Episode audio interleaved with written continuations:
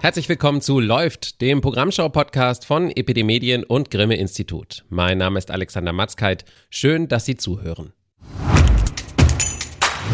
Ungefähr alle zwei Monate treffen sich alle Intendantinnen und Intendanten der Arbeitsgemeinschaft der öffentlich-rechtlichen Rundfunkanstalten der Bundesrepublik Deutschland, also der ARD. Sie besprechen gemeinsam die Themen, die den gesamten Senderverbund betreffen.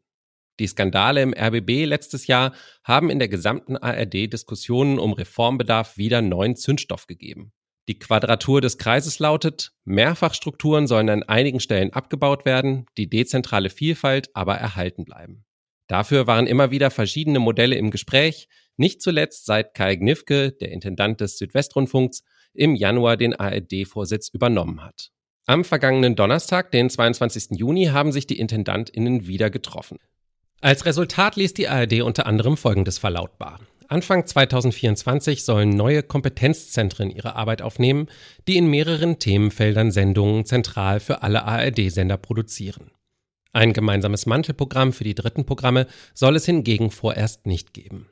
Was das bedeutet, darüber spreche ich heute mit Claudia Tischki, Medienredakteurin der Süddeutschen Zeitung. Hallo Claudia. Hallo. Und mit Dimut Röther, Redaktionsleiterin von Epidemedien. Hallo Dimut.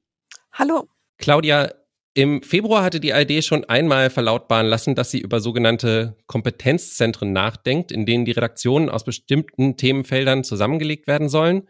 Beispiel dafür wären Klima, Verbraucher und Gesundheit. In deinem Kommentar für die Süddeutsche hast du geschrieben, als Ergebnis der jüngsten Sitzung hätte es weiter maximal Unkonkretes und längst Bekanntes gegeben. Warum eiert die ARD da so rum? Warum die ARD da so rumeiert, kann ich dir auch nicht so genau sagen. Ich vermute halt, sie haben einfach noch nicht mehr. Und äh, das ist eigentlich vielleicht die Frage, warum man dann zu so einem Zeitpunkt mit der Kommunikation rausgeht. Denn es ist bekannt, dass hinter der Öffentlichkeit äh, mehrere Arbeitsgruppen wirklich mit rauchenden Ohren gesessen sind in den letzten Monaten und äh, versucht haben zu schauen, wie so eine Zusammenarbeit auf verschiedenen Themenfeldern zwischen den Sendern aussehen kann, in ganz verschiedenen Themenfeldern. Und dass da gearbeitet wurde, ist ja gar keine Frage, aber ich habe nicht verstanden, warum man dann mit solchen Meldungen rausgeht, die, also bei diesem Punkt jetzt, bei diesen sogenannten Kompetenzzentren, einfach überhaupt nichts Neues sagen, außer dem, was man ohnehin schon gesagt hat. Ich hatte so ein bisschen den Eindruck, dass sie einfach kommunizieren wollten. Sie wollten, also ich meine, allein schon die Überschrift, äh, jetzt wird's konkret, das, ich finde, dass man sowas als Überschrift macht, zeigt ja schon, dass man eigentlich nichts zu sagen hat. Also das war, ähm, für mich war das irgendwie so ein Klassiker. Wir hatten ihnen kürzlich auch mal vorgeworfen, dass sie überhaupt nicht kommuniziert haben nach einer Intendantensitzung. Jetzt haben sie wohl offenbar gemeint, äh, sie müssten mal wieder an die Öffentlichkeit gehen und dann werden da so halbgare äh, Dreiviertelschritte oder Viertelschritte als äh, große Fortschritte verkauft. Ich fand das auch alles etwas merkwürdig, aber vielleicht lag der Schlüssel dazu auch darin, was Kai Gnifke am Anfang gesagt hat. Er hat nämlich gesagt, er wolle die CEO-Kommunikation stärken und offenbar war es ihm ein Bedürfnis zu kommunizieren. Ja, ich weiß nicht. Ähm, ich finde, du hast die, die Kommunikations- oder den Ton angesprochen. Ich finde, man hat bei der ARD seit einer Weile das Gefühl, als ob die so einen kleinen PR-Chatbot irgendwie verschluckt hätten. Also alles, was an Pressemitteilungen rauskommt, ist aufgeladen mit Überzeugungen, mit äh, schönen Worten. Mit Buzzwords. ja, genau. Und das war früher überhaupt nicht so. Da haben sie vielleicht zu wenig kommuniziert. Aber ich habe jetzt gerade auch noch mal irgendwie so reingeguckt. Äh, da gab es auch mal eine Pressemitteilung vor, warte mal, wann war denn das? Das war im, im Februar. Da stand im Maschinenraum der ARD wird an der Zukunft des Journalismus gearbeitet. Mhm. Alles zugestanden, aber es klingt einfach so wie schlechte PR von ganz bösen Unternehmen in den 90er Jahren. Also ich verstehe nicht, warum die das so machen. Ja, ich, ich verstehe es auch nicht. Ich hatte auch ähm, bei der Pressekonferenz den Eindruck, dass äh, Kai Gnifke erstmal jetzt seine eigene Rolle klären muss, weil äh, das war ja ganz lustig. Ich habe ihn ja gefragt, warum er das CEO-Kommunikation nennt. Dann sagte er, weil ich der CEO bin. Aber davor hat er davon gesprochen, dass sie das A in der ARD stärken wollen, also die Arbeitsgemeinschaft. Also er ist natürlich kein Konzernvorsitzender. Und später sagt er dann, ja, ich bin ja sowas wie der Klassensprecher der Intendanten. Also das war alles ein ähm, bisschen amüsant so zu beobachten. Demut, klingt das denn für dich ähm, nach sinnvollen Verschlankungen, was da jetzt angedacht wird, oder sind das nur Oberflächlichkeiten, um den Kritikern aus der Politik irgendwie was präsentieren zu können? Ja, also ich vermute, dass sie ähm, das tatsächlich auch der Politik zeigen wollten. Wir machen da was. Ähm, ich finde, man kann das zu wenig beurteilen mit diesen Kompetenzzentren. Das kann sehr sinnvoll sein, das zu bündeln, aber es ist eben nur dann sinnvoll, wenn sozusagen jetzt nicht der stärkste Sender in der ARD, beispielsweise der WDR, sagt, äh, ich ziehe das jetzt alles an mich, weil wir können das eh am besten. Man weiß, dass der WDR ein bisschen dazu neigt, innerhalb der ARD sich so zu verhalten. Und ähm, wenn man eben nicht die, die guten Leute übersieht, die in anderen Anstalten auch an diesen Themen arbeiten. Und dann frage ich mich wiederum, äh, sind das jetzt diese Kompetenzzentren, sind das jetzt neue Wasserköpfe, die da geschaffen werden, oder werden dann wirklich Strukturen in den Redaktionen abgebaut? Und dann geht's natürlich wieder ans Eingemachte. Würde es denn diese ganze Kommunikation und dieses ganze Schaulaufen überhaupt geben, wenn es nicht aktuell so eine starke Beitragsdebatte auch in der Politik gäbe? Die Beitragsdebatte ist jetzt ein Punkt, den wir ganz stark vor uns haben werden. Und natürlich hat es damit zu tun, die ARD will zeigen, wie reformfreudig sie ist, wobei sie dann natürlich auch gleich Geld für digitale Projekte wieder anmeldet bei der KEF, was auch irgendwie ein bisschen seltsam ist wir hatten letztes Jahr ja diese Rede von Tomburo, diese große Reformrede. Es herrscht ein ungeheurer Druck, Veränderungsdruck auf diese auf diesen öffentlich-rechtlichen Rundfunk. Wir haben alle gesehen, was bei der Schlesinger Affäre diskutiert wurde. Es geht um Gehälter, es geht um Strukturen. Und gerade daher rührt vielleicht auch dieser Eifer zu zeigen, wie viel Strukturen man jetzt ganz schnell verschlanken möchte. Ich frage mich nur auch da, ob es wirklich reicht, äh, auf Fragen nach der Beitragsrelevanz von all dem einfach nur zu sagen, die Hände zu heben und zu sagen, ja, den Beitrag macht die KEF. Also da glaube ich, auf die Dauer wird die ARD irgendwann mal auch vorrechnen müssen, was sie damit neben dem programmlichen Aspekt, der ja wichtig ist, aber was sie damit auch einfach an Geld spart. Ja, ich denke auch genau das ist das Problem. Also, dass man halt nicht weiß, äh, wie viel sie tatsächlich dadurch einsparen. Weil, wie ich gesagt habe, wenn jetzt Stellen abgebaut werden durch Schaffung dieser Kompetenzzentren, heißt das, dass Leute entlassen werden? Dann, dann ist die Frage, kann man, sind das äh, Redakteure, die man entlassen kann überhaupt oder sind die äh, quasi auf Lebenszeit eingestellt? Dann geht, ist ein ganz wichtiges Thema eigentlich, was natürlich nie thematisiert ist. Was bedeutet das eigentlich für die Freien? Haben die vielleicht früher für verschiedene Magazine gearbeitet und so äh, mehrere Honorare verdient und jetzt arbeiten sie nur noch für eins? Und kriegen nur noch ein Honorar? Das, das merkst du tatsächlich, das ist ein total wichtiger Punkt. Das merkst du gerade sehr stark am äh, RBB, wo ja jetzt sozusagen die Reform durch den Teilchenbeschleuniger gelaufen ist und gleich sehr viel weiter nach vorne gedreht ist als in anderen Anstalten. Da heißt es jetzt auch, die Freien können ja dann im Regionalen arbeiten. Christine Strobel hat auch sowas in die Richtung gesagt, wir machen Kräfte frei fürs Regionale. Das ist eine Forderung aus der Politik insbesondere, dass die föderalen Sender sich mehr aufs Regionale konzentrieren sollen.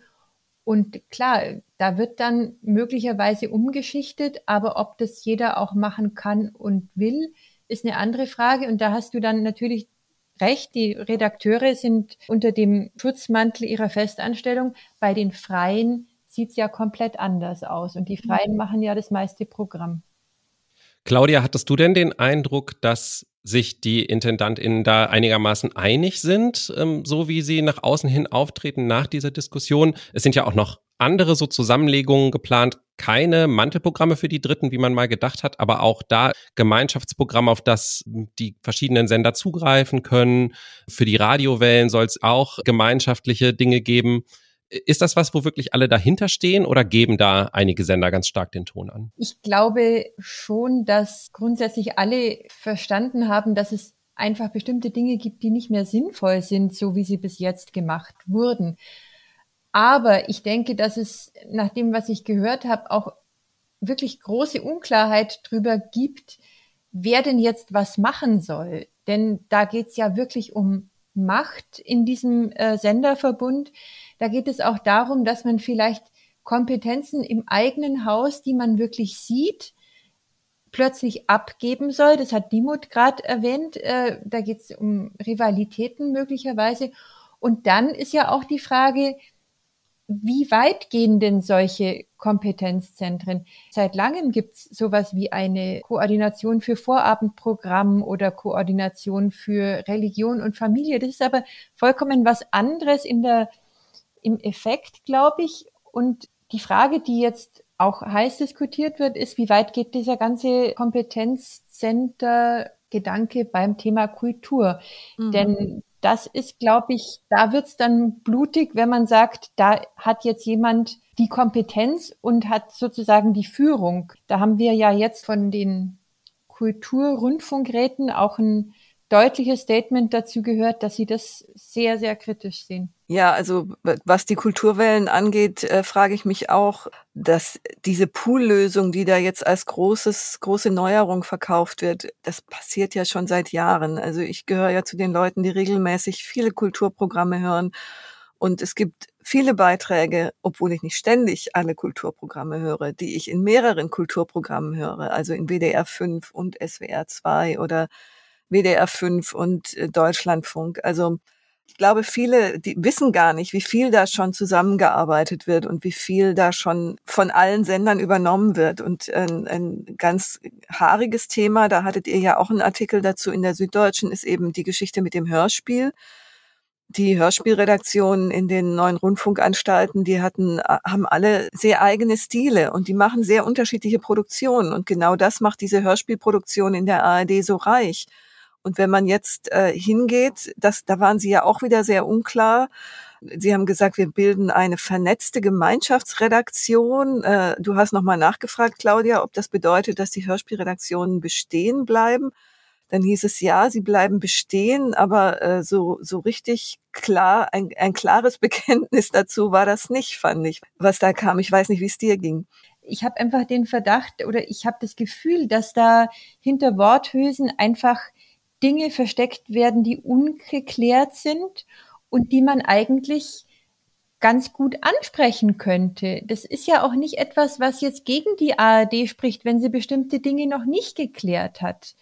Um das mal jetzt von der anderen Seite her zu sagen, klar ist es total absurd, wenn dein Hauptausspielweg oder der Ausspielweg, auf den du aktuell am meisten Wert legst, die Mediathek ist, wenn du dann eine Flut von Programmen hast zu Verbraucherthemen, Gesundheitsthemen, die du da gar nicht brauchen kannst, weil die irgendwie redundant sind, weil die vielleicht auch gar nicht sinnvoll in so einer Mediathekenoberfläche darzustellen sind, wenn es einfach zu viel ist.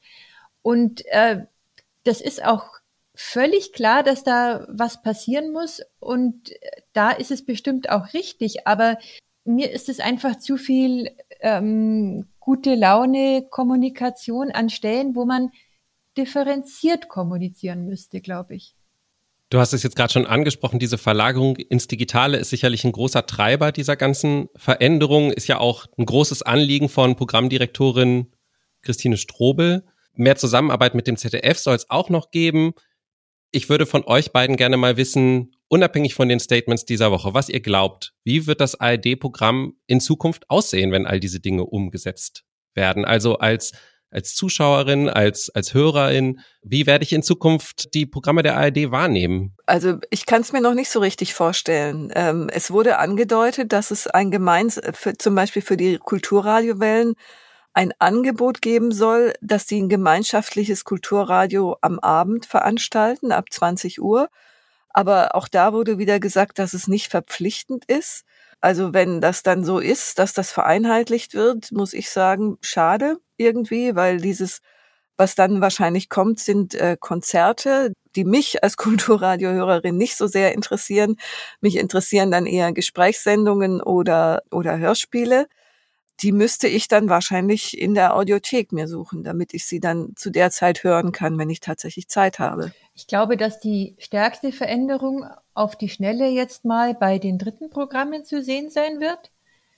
Denn die sind, glaube ich, sehr froh, wenn sie nicht mehr ihr Wiederholungsprogramm so kaschieren müssten, sondern dann einfach sich dazu bekennen können, wir machen jetzt den und den Anteil an Eigenproduktion und der Rest das ist auch okay, wenn wir da übernehmen. Also da gibt's ja auch, äh, wie heißen, wie nennt das äh, die ARD jetzt, ähm, Module? Modulare Baukästen. Ja. Und da wird vermutlich auch jedes dritte Programm so viel einbringen, wie es sich leisten kann. Aber jetzt mal ehrlich, die dritten Programme sind in der digitalen Welt im ganzen Land alle überall zu sehen. Es gibt ja eigentlich auch gar keinen Grund mehr, warum man sagen soll, wir brauchen jetzt hier überall die ganze Fülle von Verbreitung. Sehe ich irgendwie nicht so. Aber die Frage war, wie sich das, wie das ARD-Programm aussehen wird. Und bei den Radiowellen, was du da angesprochen hast, Dimut, da sehe ich dann auch noch ein Problem mit dem Rundfunkstaatsvertrag, denn es gibt ja eigentlich nur eine nationale Radiostation, äh, es ist Deutschlandradio, und der Rest soll ja föderal gestaltet sein. Und wenn dann immer mehr gleiches Programm äh, im Radio kommt, dann hast du irgendwann mal auch ein bundesweites Programm irgendwie. Und außerdem, was ich wirklich nicht verstehe, ist, warum in, an dem Punkt immer nur über Kultur und Info, Information gesprochen wird ähm, und nicht über all die werbeträchtigen äh, Hitradios. Also ich meine, die 80er Jahre Hits sind auch wahrscheinlich in Bremen nicht so viel anders als in Saarbrücken. Das stimmt, das denke ich auch oft. Da ist es ihnen halt wichtig, dass sie da mit ihren Hörerinnen und Hörern in Kontakt kommen und dass sie von der Autobahn aus anrufen und sagen, dass sie jetzt im Stau stehen und äh, weiß nicht was. Also da, da, da ist Radio tatsächlich, äh, ist ja in, in dem Punkt dann doch so eine Art soziales Medium immer schon gewesen und äh, erfüllt dann auch eine gewisse Funktion, die jetzt vielleicht für dich und mich gar nicht so interessant ist. Da hast du völlig recht. Aber genau das ist der Aspekt, der ja der Kultur dann abgesprochen wird an dem Punkt. Das stimmt, genau. Also dass Kultur auch in gewisser Weise identitätsstiftend ist, liegt ja auf der Hand. Und genau das wird natürlich dann aufgegeben im Grunde. Heißt das nicht für mich als Verbraucher, dass ich von allem ab sofort nur noch das Beste bekomme, egal wo ich gerade bin?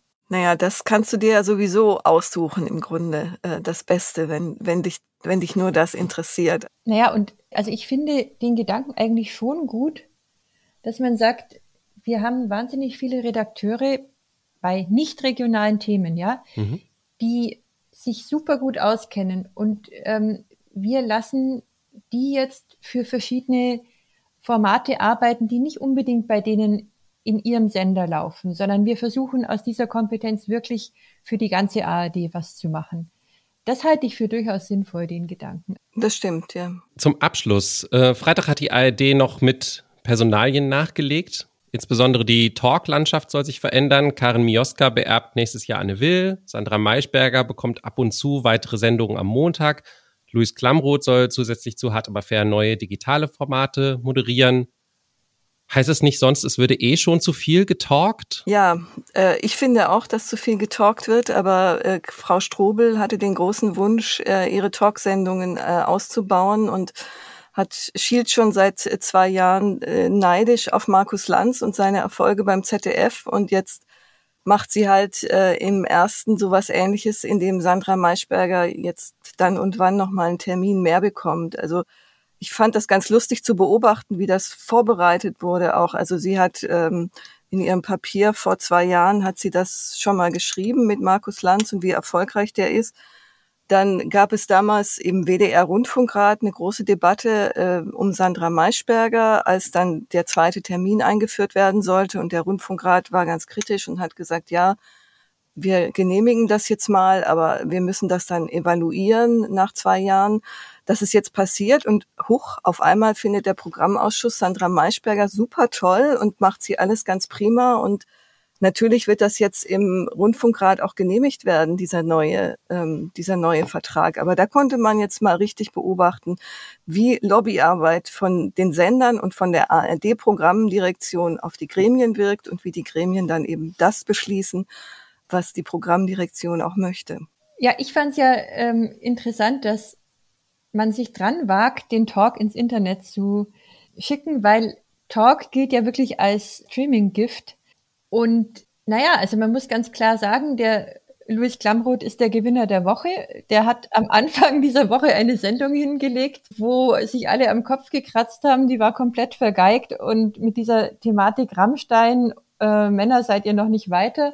Und dann kommt am Ende der Woche doch irgendwie so ein netter Sternenregen über ihn und er, er soll jetzt sozusagen das Experimentiertier der ARD werden, worauf ich echt gespannt bin davon verspreche ich mir noch am meisten Bewegung und, und spannende Fernseh- oder Internetabende. Und ich glaube, darauf wird es auch ein bisschen ankommen, ob das klappt oder nicht. Hm. Ja, Klammrot ist tatsächlich interessant. Es gibt ja ähm, Leute im Umkreis von Ansager und Schnipselmann, die sagen, er hat die Sendung absichtlich versemmelt, damit der Vertrag mit Ansager und Schnipselmann nicht verlängert wird, weil Natürlich ähm, kann man sich vorstellen, wenn Klammroth jetzt das weiter mit dieser Produktionsfirma macht, die ähm, Frank Plasberg gehört, dass, dass die weiter versuchen, sozusagen einen hart, aber fair Abklatsch zu machen. Und da ist es wahrscheinlich ganz gut, auch eine neue Produktionsfirma zu suchen für ihn, die, die andere Formate für ihn entwickelt. Na klar, also das ist so ähnlich wie wenn du in dem Schrank von deinem Opa irgendwie so einen Anzug findest, den du dann anziehen sollst. Also ich meine, dieses Format, die stehen da an dem Tisch. Wir wissen alle, eigentlich sollte Frank Plasberg da stehen. Er passt da rein. Und da steht jetzt so ein junger, ist es jetzt der Neffe oder wer ist es jetzt? Also, der muss sich ja auch lösen aus dem Ganzen. Schauen wir mal, was das Experimentiertier uns noch so schenken wird und äh, generell, wie es im nächsten Jahr weitergehen wird mit diesen Kompetenzzentren. Vielleicht erfahren wir dann ja auch, wo die angesiedelt sein werden, wie genau die funktionieren. Äh, für die erste Einschätzung danke ich euch jedenfalls erstmal, Claudia und Dimut. Danke dir. Dankeschön. Die im Gespräch zitierten Artikel und Kommentare haben wir Ihnen natürlich in der Podcast-Beschreibung verlinkt. Allen Kompetenzzentren und vernetzten Gemeinschaftsredaktionen zum Trotz. Ich finde es ja wunderbar, dass Hörspiele in der ARD Audiothek gerade eine Renaissance erleben. Auch wenn es nicht immer die nächsten Kandidaten für den Hörspielpreis der Kriegsblinden sind, die dort von Fans entdeckt werden, sondern vor allem Genreproduktionen, von Mystery bis Fantasy. Und wenn die dem Publikum gefallen, ist es auch ein bisschen egal, wie alt sie sind. Die Produktion des Herrn der Ringe von SWF und WDR aus dem Jahr 1992 etwa war Anfang des Jahres ein großer Repertoireerfolg. Ganz zu schweigen natürlich von Kein Mucks, Bastian Pastewkas Krimirevue mit Hörspielen aus dem ARD-Archiv. Das war morgen. Der neue Hörspiel-Podcast des SWR schlägt in diese gleiche Kerbe. Mit Science-Fiction-Hörspielen aus den 60ern bis 90er Jahren, aus den SDR-Reihen Science-Fiction als Radiospiel, Science-Fiction als Radiospiel und Fantastik aus Studio 13. Fantastik aus Studio 13. Das Intro für jede Folge übernehmen Isabella Herrmann und Andreas Brandhorst. Hermann ist Politikwissenschaftlerin, die sich seit einigen Jahren als Speakerin auf die Wechselwirkung zwischen Politik und Science Fiction spezialisiert hat. Brandhorst schreibt seit 50 Jahren Science Fiction Romane. Und was soll man sagen? Es kann halt nicht jeder Bastian Pastewka sein. Die beiden GastgeberInnen bemühen sich redlich, ihre zum Teil geskripteten Dialoge als lockere Gespräche zwischen SF-Fans zu verpacken. Isabella Herrmann kennt sich aus. Andreas Brandhorst hat aus seinem Schriftstellerleben die eine oder andere Anekdote parat. Ich gehe eines Abends ins Bett, ganz normaler Tag, wie alle anderen auch, ohne irgendwelche besonderen Vorkommnisse. Ich schlafe, ohne mich an einen Traum zu erinnern, wache am nächsten Morgen auf und habe den Roman Die Stadt komplett im Kopf. Komplett, den gesamten Roman. Trotzdem hatte ich den Eindruck, dass sie gemeinsam nicht so recht wissen, wie tief sie eigentlich wirklich bohren wollen. Auch die Liebe zum Hörspiel kommt bisher noch nicht so richtig zum Vorschein. Die Einführungen sind recht allgemein gehalten, obwohl sie durchaus auf die zeitlosen Themen und Zeitgeistdetails der Produktionen eingehen. Was die ganze Reihe, nicht alle Stücke, aber sehr, sehr viele durchzieht, ist so ein durchaus bedenkenswertes Frauenbild, also wenn nicht blunt sexist an äh, manchen Stellen.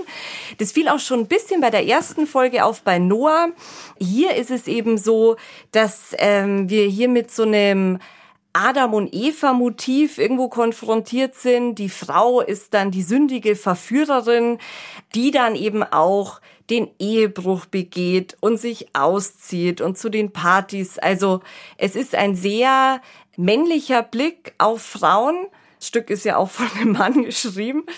Was mir aber wirklich am meisten fehlt, wären Nachbesprechungen.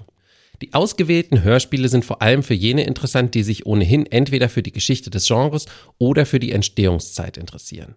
Das gehörte deswegen auch im Anschluss noch einmal gemeinsam zu reflektieren, würde dem Format guttun und vielleicht auch solche HörerInnen abholen, die nicht schon so tief im Thema stecken.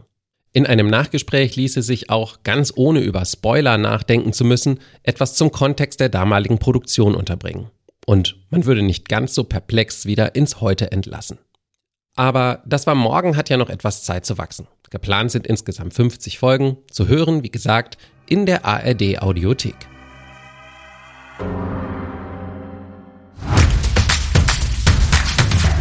Und damit sind wir wieder am Ende von Läuft. Wie finden Sie unser leicht verändertes Format? Schreiben Sie uns an medien.epd.de. Sie finden EPD Medien und das Grimme Institut auch auf vielen Social Media Kanälen. Beide sind immer noch auf Twitter. EPD Medien finden Sie auch auf LinkedIn, das Grimme Institut auch auf Instagram und Facebook. Und wenn Ihnen läuft, gefällt, abonnieren und bewerten Sie den Podcast bitte in der Podcast-App Ihrer Wahl und empfehlen Sie uns doch einer Person weiter, die sich ebenfalls für die Themen interessiert, mit denen wir uns beschäftigen. Wir hören uns ausnahmsweise erst in vier Wochen wieder. Wir machen eine kleine Sommerpause. Bis dahin Gönnen Sie sich gutes Programm.